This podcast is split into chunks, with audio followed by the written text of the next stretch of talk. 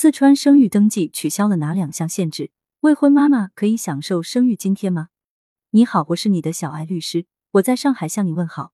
最近，新的《四川省生育登记服务管理办法》出台了，它将会从二零二三年的二月十五号起施行，有效期十五年。新的管理办法有两项重大变化，引发了网友们的关注。一个是取消了结婚的限制，再一个是取消了生育数量的限制。对比新旧条文，就可以看出这两个重大变化来。旧的条文是在二零一九年出台的，第三条规定，夫妻应当在生育前进行生育登记，生育前未登记的，可在生育后及时补登。新的管理办法是二零二二年年底出台的，第三条规定，凡生育子女的公民。均应办理生育登记。新旧对比不难发现，新办法不再强调夫妻这两个字了，只要你是公民，只要你生育了，都应办理生育登记。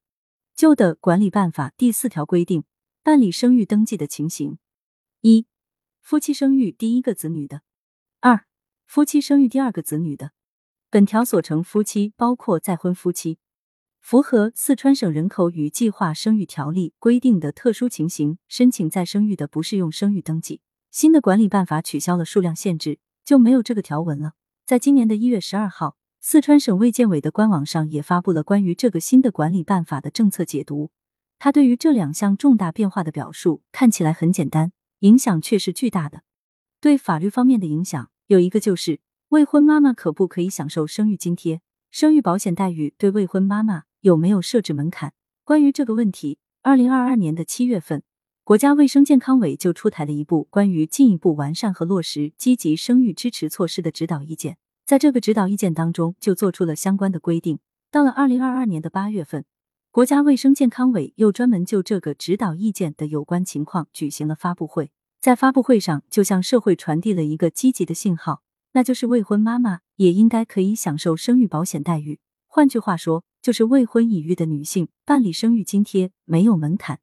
在发布会上，有媒体记者就提问说，生育津贴的发放有地区提出了结婚证等前置条件，让一些未结婚但已生育的女性办理生育津贴可能存在障碍，是否考虑统一消除这些门槛？国家医保局待遇保障司副司长刘娟回应说，关于领取生育津贴的门槛，社会保险法遵循权利和义务对等。只要履行了生育保险的缴费责任，国家层面在待遇享受方面是没有门槛的。